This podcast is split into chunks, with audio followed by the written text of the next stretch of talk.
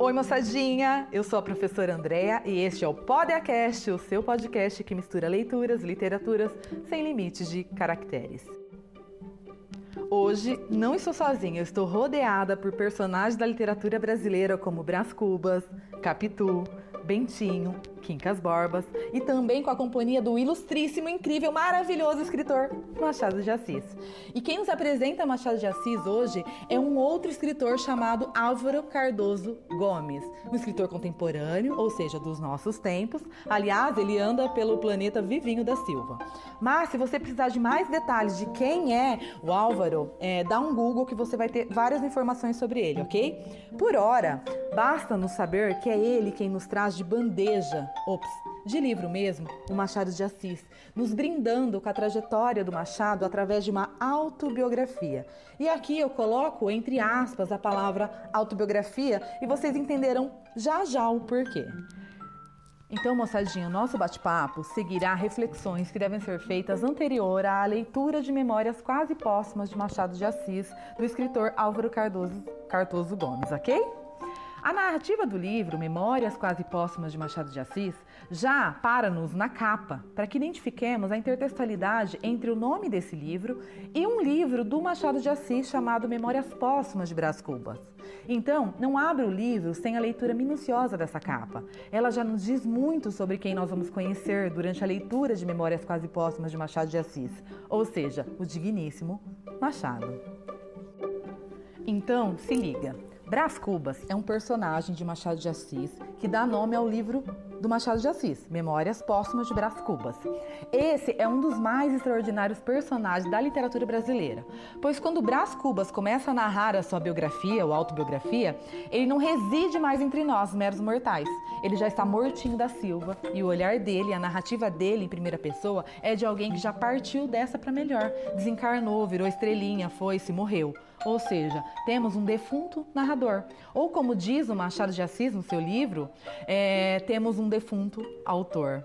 Tanto que a dedicatória que Brás Cubas, esse personagem do livro Memórias Póstumas de Brás Cubas, faz no livro é ao verme. Não é à mãe, ao pai, ao tio, ao gato. Ele dedica as memórias que ele vai escrever ao verme, dizendo assim: ao verme que primeiro roeu as frias carnes do meu cadáver. Ei, psil, respira. Não é terror. Terror ficou lá atrás, em pô. É literatura de alta qualidade. Então ajeite o corpo na cadeira, respire fundo e vamos começar a entender os inúmeros olhares que podemos articular na leitura desse Memórias quase póstumas de Machado de Assis. Olha só, Ainda sem abrir o livro, moçadinha, isso tudo é conversa prévia. Pense comigo ainda sobre a capa. Memórias, porque são relatos da vida de alguém. No caso, esse alguém é relatos do Machado de Assis. Quase póstumas, porque ao contrário de Brás Cubas, o Machado que aparece narrando essa história está vivo. E aqui nós podemos colocar um ainda está vivo, entre aspas, porque o quase que intitula o livro, esse advérbio de modo utilizado nos indica que possivelmente ele, o personagem Machado de Assis do livro, está no final da vida. Compreende? Então, já vamos adentrar essa leitura conscientes de que é uma narrativa de ficção amparada na realidade, pois tudo que é apresentado na parte biográfica de Machado de Assis no livro é baseado em sólida bibliografia. Ou seja, moçadinha, é um livro de ficção porque o leitor é colocado em contato direto com Machado de Assis narrando as suas memórias. E é ele mesmo que te conta sobre várias coisas da vida dele, bem como a sua trajetória enquanto escritor, a amada Carolina, as criações de alguns personagens, o lugar onde vivia, entre tantas outras coisas, certo? Então, depois de entendermos com clareza que é uma ficção, também precisamos entender que é realidade. Porque, é, como eu disse, é baseado na realidade, lembra?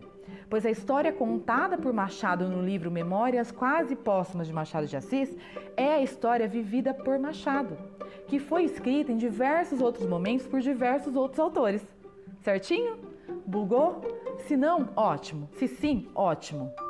Ah, já ia me esquecendo. Responda-me, nobre ouvinte.